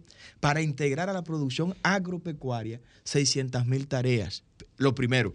Lo segundo, impedir que 400 mil tareas se inunden como ocurre cada año, con lo cual habría una eficiencia agropecuaria de cerca de mil, eh, de, de, de 10 mil, de 100 mil, perdón, tareas eh, que iban a estar ahora de un millón, perdón, de tareas que iban a estar ahora produciendo en favor de los dominicanos. Esa presa de cola todavía no se ha construido y no hemos escuchado un presidente que diga, la vamos a ir a, a construir. Pero no hay continuidad del Carlos, Estado. pero usted dijo que... Señores, de- denme un segundito. Carlos, tenemos el teléfono encendido. ¿Podemos tomar llamadas? Todas, todas las que Vamos a tomar una llamadita. Buenas tardes, desahógate. Buenas tardes. Adelante, Eh, ¿de dónde nos hablan? Eh, Santo Domingo Este y Amalia. Miren, una aclaración. Eh, felicitar a Carlos. No sabía que esa modificación de sacar el 3% de la cuenta de servicios municipales, Bueno, que no debió sacarse de ahí, debió sacarse de inversión, que es la que tiene un poquito más de holgura. Pero ya eso fue cuestión de forma, pero excelente.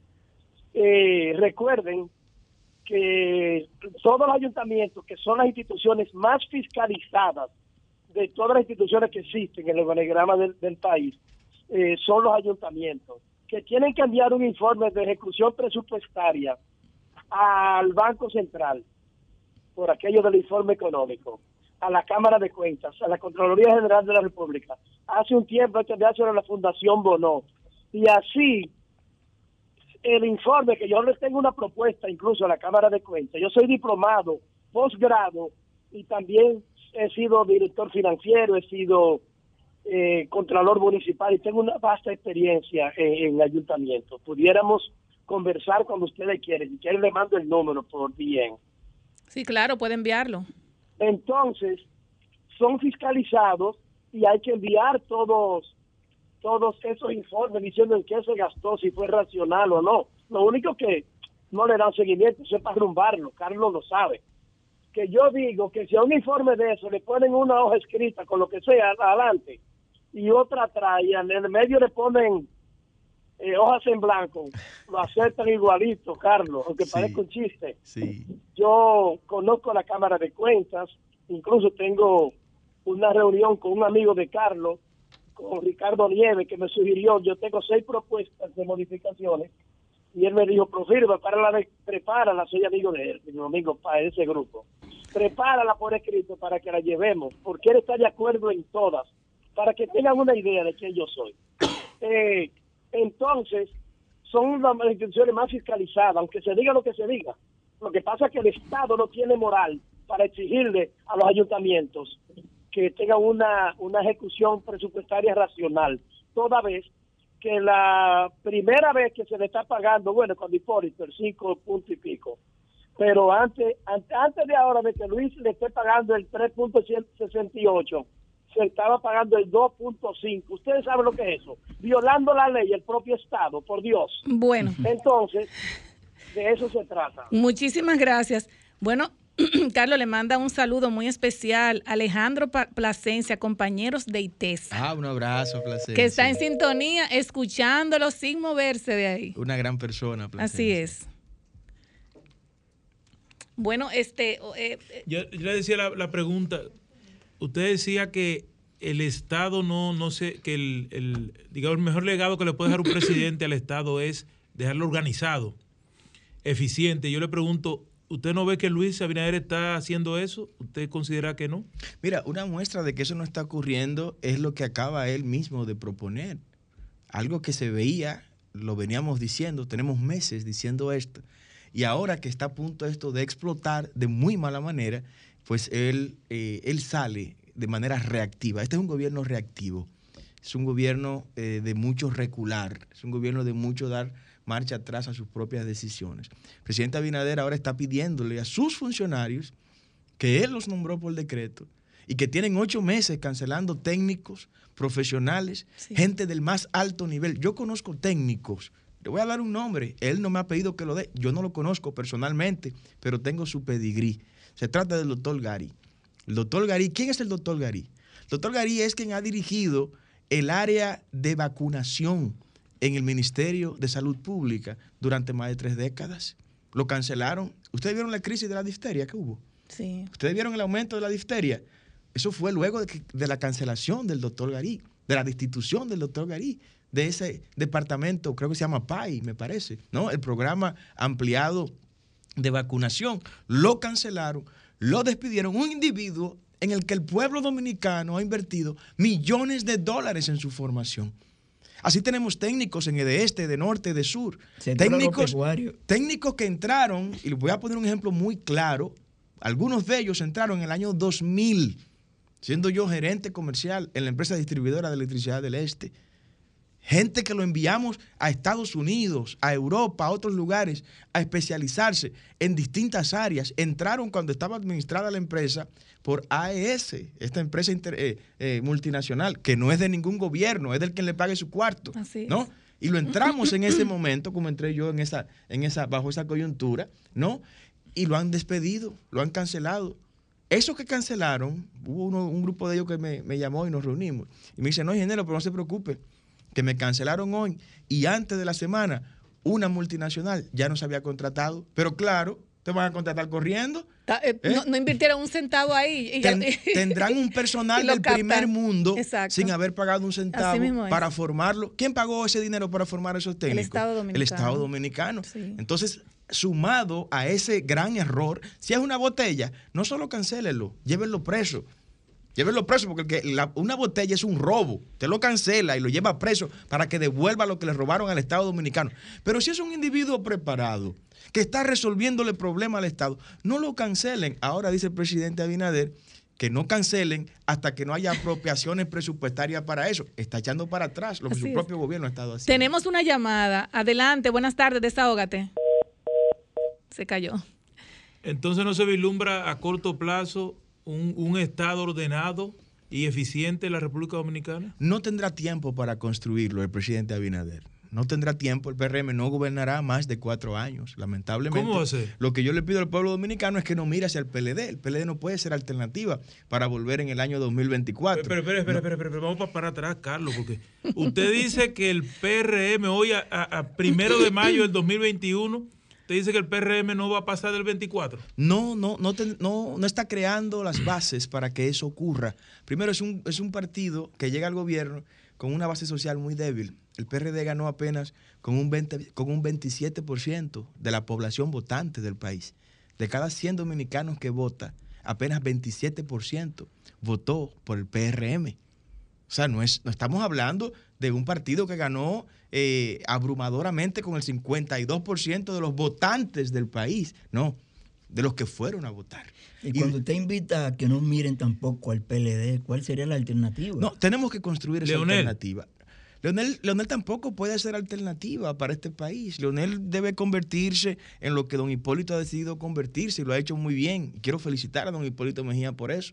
En un consejero de nuevas generaciones, en un mentor de, nuevo, de nuevos liderazgos. Eso le, le toca al Pues, presidente, a, al propósito presidente de, a propósito que usted está sentado ahí, yo quiero irme al final de la década de los 80 y comienzo de los 90 con la experiencia de Venezuela. Y lo hago a propósito de que usted es cristiano evangélico. En Venezuela se eligieron, creo que fue nueve diputados de corriente evangélica. Surgió aquí en el país un partido, no voy a mencionar su nombre, del que un evangélico, don Braulio Portes, fue su vicepresidente. Y comenzó una fiebre con Adalberto Martínez y otros compañeros evangélicos Personas que aprecio usted que se, que se- que se pensaba que podrían ser esa copia de Venezuela. Entonces me llama la atención su condición de hombre de Dios, seguidor de Jesucristo, y el nombre de generación de servidores. ¿Hay algún vínculo ahí con Hijo de Jesucristo y, y generación de servidores? Generación de servidores no es una iglesia, no es un ministerio. Pero me refiero a algún vínculo. Bueno, es que todo el que sirve estará vinculado a Jesús. Jesús es el maestro del servicio. Jesús fue quien dijo, yo no he venido a ser servido, sino a servir. ¿no? en, Y, Jerem- en Jeremías. y- y todo el que diga, todo el que diga y actúe sobre la base del servicio, está reproduciendo. Yo digo que. Jesucristo es el primer revolucionario del mundo.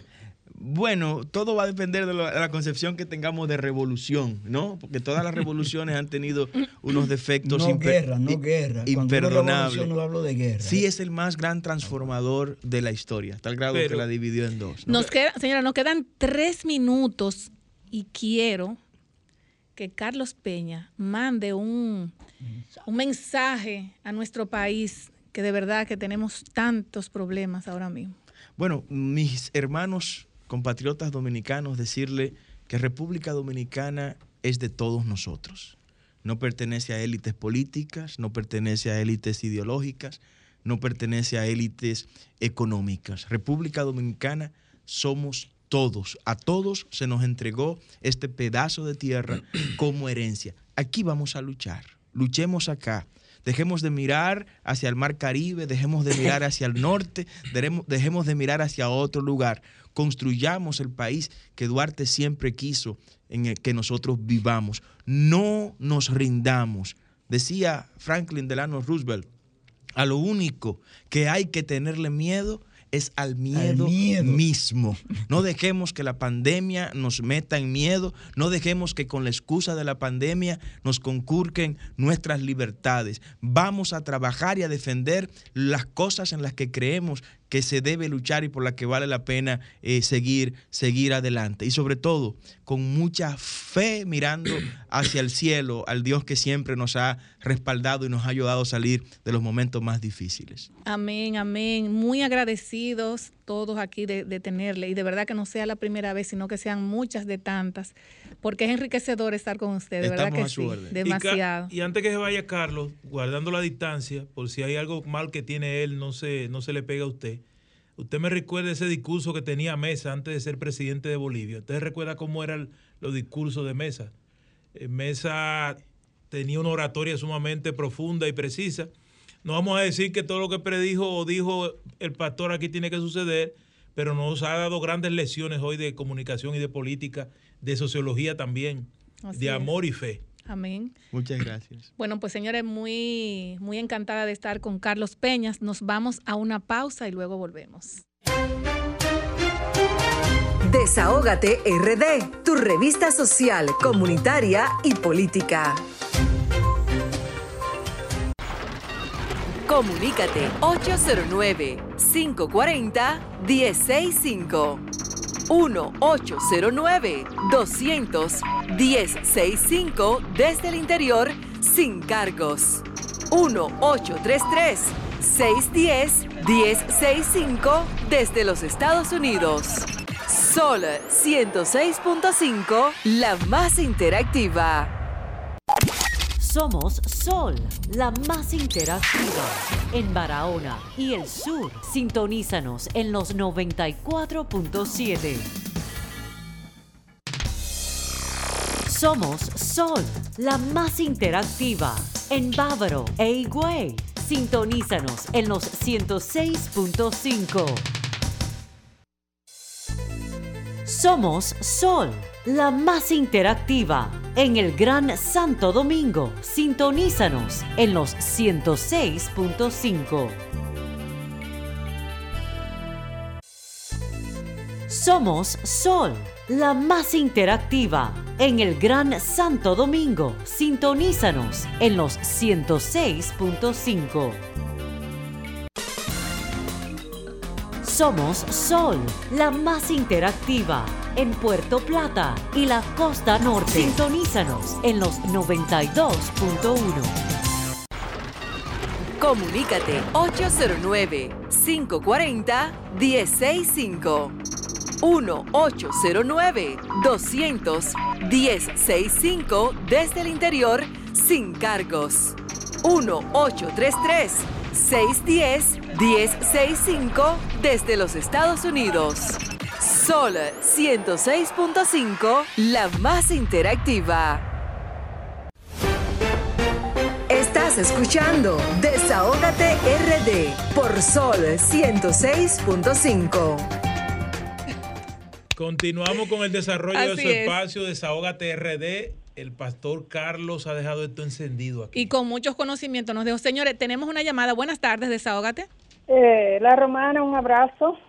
Tiene que subir la voz, mi amor. Di- Digo, sí, la romana, un abrazo. Oh, ¿cómo está la romana? Buenas tardes, ¿cómo está? Bueno, hija, estamos vivos aquí. Bueno, la romana, ustedes supieron la noticia de los presos ahí, que uno murió Sí, y Ay, Lamentable, sí, muy lamentable. lamentable. Bueno, yo espero que, eh, o sea, las autoridades que tienen que ver eh, se preocupen porque ellos están condenados y ellos tienen que pagar su, su, su pena, pero deben de tener mejor condición de Yo vida. lo que espero que a ese Muy policía, doloroso. que ese policía que intervino lo asciendan Así y le hagan es. un reconocimiento. Sí, Así no, y, y todo y todo el personal que médico que creo que no sé si fue del 911, pero ahí yo lo vi entregado a todos los que estaban ahí. Es que miren cuando para- hay que, sal- cuando hay que salvar vidas, eh, uno se entrega, no importa la condición que en, la, en la que esté la persona. Exactamente, como amor al prójimo. Amén, así es. Mire, hija, déjeme, déjeme terminar, por favor. Ah, bueno, saludo a Carlos. Ay, Carlos, hijo. Eh, de vez en cuando no sea tan duro con el Partido de la Liberación Dominicana, que por más eh, imperfecciones que tenga, ese partido es el partido que más obras construido y, y con muchos hombres y mujeres buenas como son ustedes y como soy yo y, y que y que los resultados se ven. Hay gente, ¿verdad?, que cometen errores como en todo en la vida porque el ser humano no es perfecto, nada en la vida es perfecto. Y para terminar otra cosita también decirle a la gente de este gobierno que ay que no no ten como los abejones saben que los abejones en los campos hacen llegan a los sitios llegan a un sitio hacen uh, uh, uh, mucho ruido pero no se ve nada por favor actúen actúen gracias Gracias. Muchas gracias desde la romana. Buenas tardes, desahógate. Buenas tardes. Aló, aló, ¿cómo se sienten? Bien, bien, hermano. ¿Qué se cuenta? Sí, buenas. Se fue. Le íbamos a preguntar cómo tuvo la marcha hoy del Buenas 30. tardes, desahógate. Buenas tardes. Vuelve ya, mi hermano, del 30. Buenas tardes. Buenas tardes. Hablan conmigo. Sí, buenas tardes. Muy buenas tardes, tengan ustedes todos. ¿Quién nos habla y de dónde? Ah, yo soy el doctor Guasar Gómez y le hablo desde un lugar pequeñito en Tamayo llamado Polvorín. Wow, desde Guasar, Tamayo. Guasar Vianelo Perdomo, ¿cómo están los compañeros por allá esta tarde? Todo está un poco triste porque no sé si tú supiste La muerte de Joan. una la muerte de pérdida, Joan. eh, la muerte de, de Joan. eh, entonces, aparte de eso, estamos tranquilos, inquietos, porque vemos constantemente la presencia militar y, y eso, pero esperando que ellos decidan hacer algo o dejarlo en paz. Entonces, eh, díganos cómo está todo por allá, qué es lo que está pasando, qué noticia tiene. realmente lo que está pasando es una barbarie. Tiene un consenso, un consejo, una compañía multinacional que quiere aprovecharse de toda la tierra y es tan abusadora que no le basta con su propia tierra, sino que quiere apoderarse de todas las tierras de esa zona. Entonces, aquellos que se oponen a ella desconoce la compañía y las autoridades desconocen su título. Pero aquellos que deciden sumarse a ella le entonces le reconoce sus títulos porque claro ellos van a hacer negocio van a arrendarla van a prestarla la tierra para el gran eh, consejo eh, estatal. Luego aquel que no tenga título no importa que haya trabajado sobre esa tierra 100 años se la quitan sin problema ninguno Pero, esta y- compañía es tan bárbara que sigue haciendo desastre. Y le voy a dar una, eh, una noticia que no se sabe en el mundo y en este momento nosotros hemos decidido echar para adelante. Nosotros descubrimos que probablemente la razón por la que están forzando tanto la banda con los agricultores que se encuentran en el campamento Libertad no es otra que a menos de 500 metros de nosotros hay fabricada una pista de aterrizaje clandestina. Usted se preguntará, ¿para qué querrá hacer una pista de aterrizaje en esa zona donde no hay agua, donde no hay luz, donde no hay energía eléctrica, donde no hay comunicación? ¿Para qué querrán una eh, pista de aterrizaje en ese lado? Solo ellos lo saben para qué la quieren. Pero le aseguro que vimos en esta noche algo increíble. Vimos cómo prendían pequeñas fogatas, pequeñas fogatas que marcaban o delineaban la longitud de esa pista y probablemente se podrían efectuar aterrizajes. Nosotros escuchamos el sonido que nos pareció de motor de avión, de avioneta, tratando de acercarse, quizá de prueba o quizá ya estaban listos para empezar a hacer esos aterrizajes en medio de un cañaveral donde no se veía nada y donde no vive nadie y donde no hay nada, solo hierba y tierra. ¿Y cuál es la ubicación de esa pista? Esa Más pista está ubicada alrededor de, eh, diría que 700 metros desde el, el, ah, el lugar del el campamento Libertad. O sea, ¿qué tan cerca del aguacatico está? ¿Qué tan cerca del aguacatico? Está en el aguacatico, está dentro del aguacatico. Pero no se sabe quién la construye, no se sabe nada de eso. No, no se sabe nada. Eh, eh, sí se sabe que hay, hay equipos pesados construyéndola que pertenecen al, al, al, al grupo de la compañía eh, del ingenio. Al, con- Al propio el- consorcio. al Al propio consorcio. consorcio. O sea, la- los equipos son del consorcio azucarero central. Bueno, nos parece a nosotros que son del, del consorcio. Y ellos procedieron de forma eh, vulgar y de forma arbitraria a usar terrenos de personas que sí tienen título, aunque ellos lo desconocen, esos títulos, Bueno, para construir esa pista aérea. Bueno, pues muchísimas gracias. Ahí está su denuncia. Eh, esperemos que las autoridades, si están escuchando este programa, le pongan mucha atención. Muchísimas gracias. Gracias a ustedes por la Gracias. oportunidad de hablar eh, por un medio de comunicación que ya estamos medio casi sin comunicación. Amén, Gracias, muchas gracias. hermano. Buenas tardes, desahógate. Aló, mis hermanos, dos cosas brevemente. Que Abinader, su comitiva, no pueden abandonar lo, lo- las, obras- lo- ayudas sociales. Y otra cosa, un senador aquí en San Cristóbal está trabajando con asuntos de, de un museo Trujillo. No, no, mi hermano, aquí lo que hace falta es muchas fuentes de trabajo, escuelas vocacionales, eso. No, no, no, museo no, ahora no estamos en eso, mi hermano. Ayudas sociales, trabajo, Gracias. Gracias. Buenas tardes, desahógate. Atención, Bu- buenas, Franklin. buenas tardes.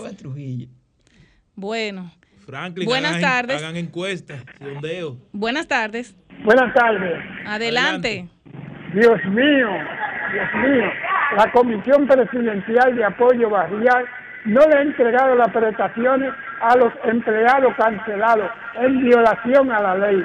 Señor presidente, dígale algo al ministro que pague las prestaciones laborales, que ya está bueno. Ahí está la denuncia, ahí está la denuncia. Se sigue hablando de ese tema de las prestaciones laborales. Bueno, es un tema que está en el El tapete. funcionario que cancela a un ciudadano debe entregarle sus prestaciones. Yo estoy de acuerdo que usted no va a trabajar con quien no quiera, pero entregue sus prestaciones. Así es. Buenas tardes, desahógate. Buenas tardes, David Volques desde Barahona. Oh, pero Adelante, Barahona, está, Barahona. Está 24-7 con el desahoga, buen- bu- con el desahógate. Buenas tardes, David. Adelante. Porque así como el cacicazgo de Jaragua, en el cual estamos nosotros, fue el más desarrollado, aquí fue donde Juan Bosch priorizó sus planes de desarrollo.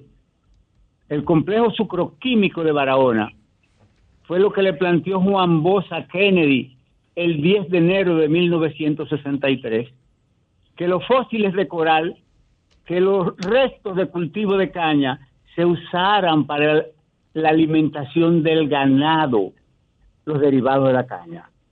Nosotros asistimos hoy en que 250 mil tareas están asignadas al consorcio azucarero.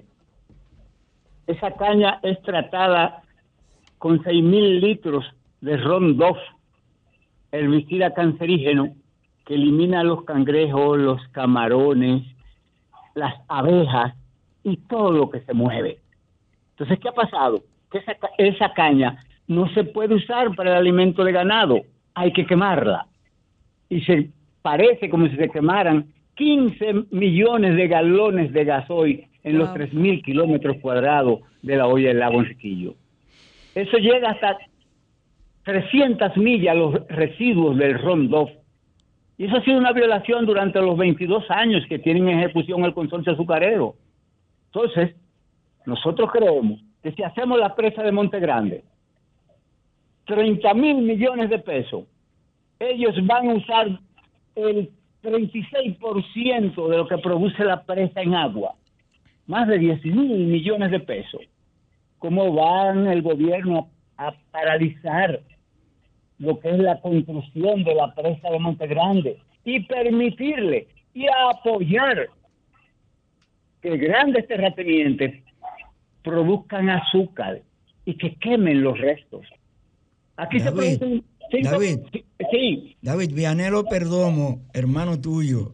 gracias Vianelo. Tú Oye, eres de los hermano. afectados, tú vives en el corazón del problema. Amén, amén. Oye, David. Oye, y Vianelo, y estaba diciendo que el Estado tiene que darle de las palmeras hacia la carretera eso a la comunidad para que se amplíe, para que haya un pueblo organizado. con Es que hay un decreto. David, hay un decreto del 2001.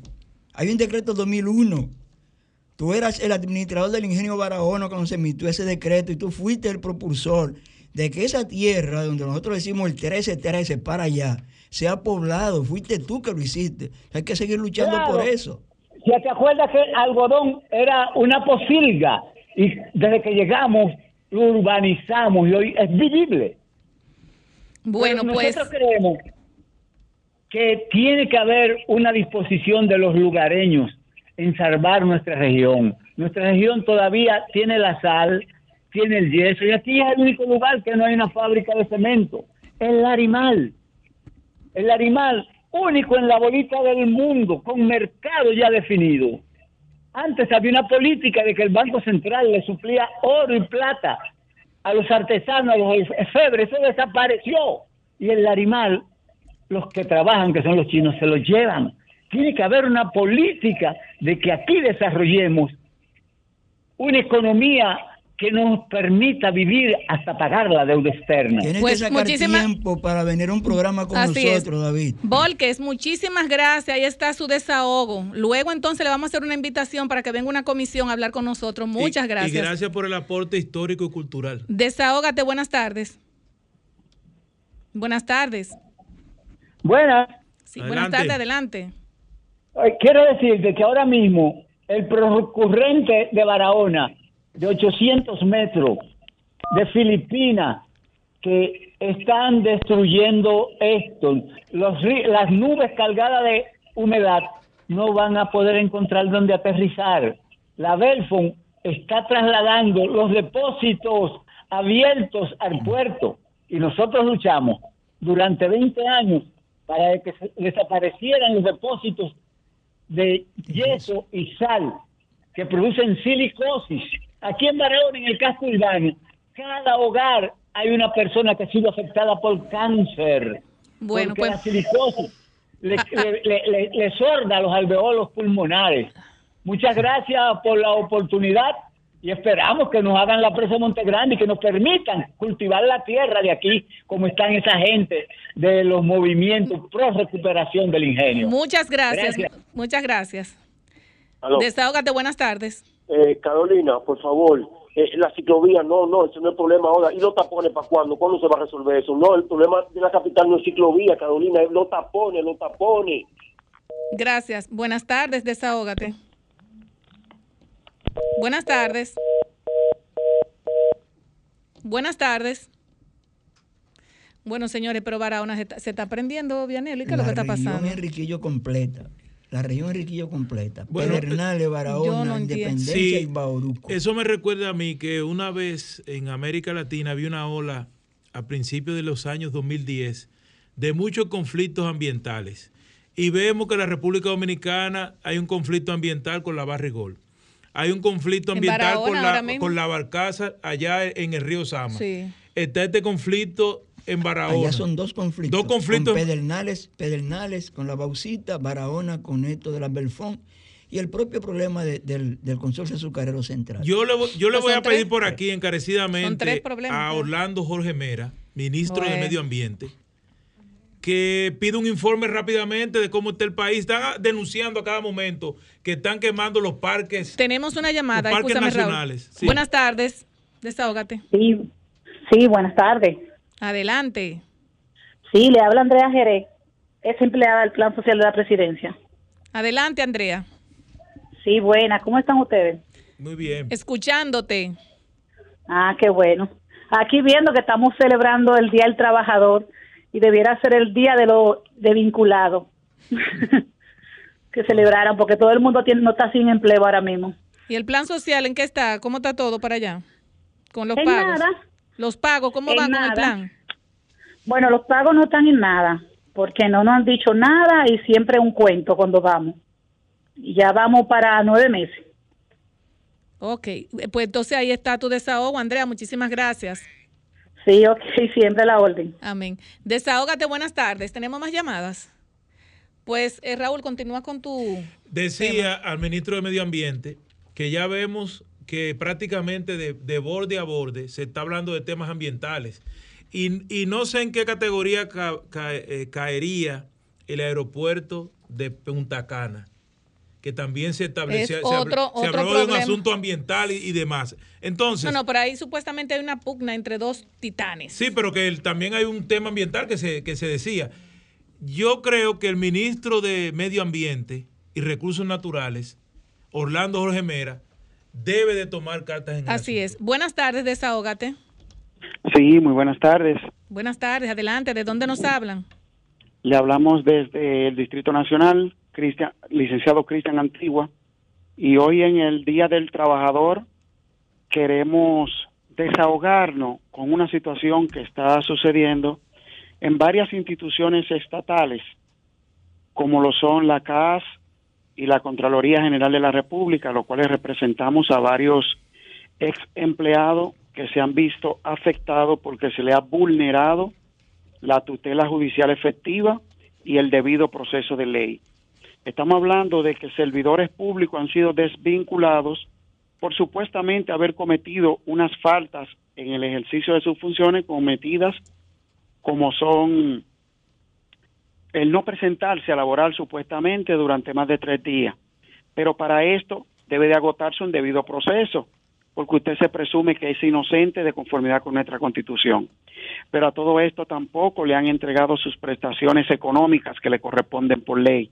Y estos servidores públicos tienen ya más de seis meses esperando la entrega de estos fondos y no ha sido sucedido. Para esto nosotros fuimos apoderados y hemos interpuesto varias acciones por ante el Tribunal Superior Contencioso Administrativo con la finalidad de que se le garanticen sus derechos. También es el caso de que personas que tienen más de 60 años de edad y que tienen más de 20 años de ejercicio público para las instituciones estatales han sido desvinculadas cuando lo que les corresponde es una pensión. Y esto llama poderosamente la atención de que se realice en un gobierno del cambio que se supone que venía a proteger derechos fundamentales y garantías constitucionales a favor de todos los servidores públicos que trabajen para las instituciones estatales. Nos vemos en esta tediosa situación porque vemos que han salido empleados a tener que desnudarse para que le paguen prestaciones laborales cuando esto es totalmente incongruente. Hacemos este desahogo para que los incumbentes que están en estas instituciones llamen a, la reflexión y hoy en el Día del Trabajador, que son garantías que ya hemos conquistado, no se vulneren y se llame a la tutela judicial.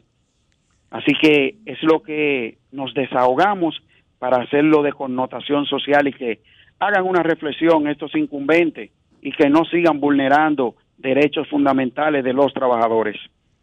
Pues muchísimas gracias. Ahí está tu desahogo, muy acertado en el Día del, del Trabajador. Muchas gracias. Señores, y de verdad nosotros hemos venido hablando de este tema eh, de, de, las desvinculaciones y no solamente lo, lo, decimos nosotros, eso es un tema nacional prácticamente porque cada quien de nosotros conoce una persona que ha trabajado en el Estado y que ahora mismo está pasando por una situación muy difícil, Raúl. Por eso es, es fundamental y el presidente ya se pronunció sobre eso. Se va a desvincular una persona eh, por lo menos tener ahí la provisión Un para que claro. eh, para que le entregue su dinero en los tres meses, se lo divide en tres partidas, como establece la ley 90 días, le pagas en tres partidas sus sus prestaciones, porque todo, todos sabemos, y yo lo había advertido desde octubre del año pasado, que el país no estaba en condiciones de pagar todas esas prestaciones. Yo lo dije en octubre. Sí, no lo, lo, recuerdo, lo recuerdo como ahora. Buenas no tardes. Buenas sí, tardes, buenas tardes. ¿Cómo están? Adelante, buenas tardes. ¿De dónde nos hablan? ¿Y quién nos habla? Jaime Galvez, desde aquí de Peralvillo.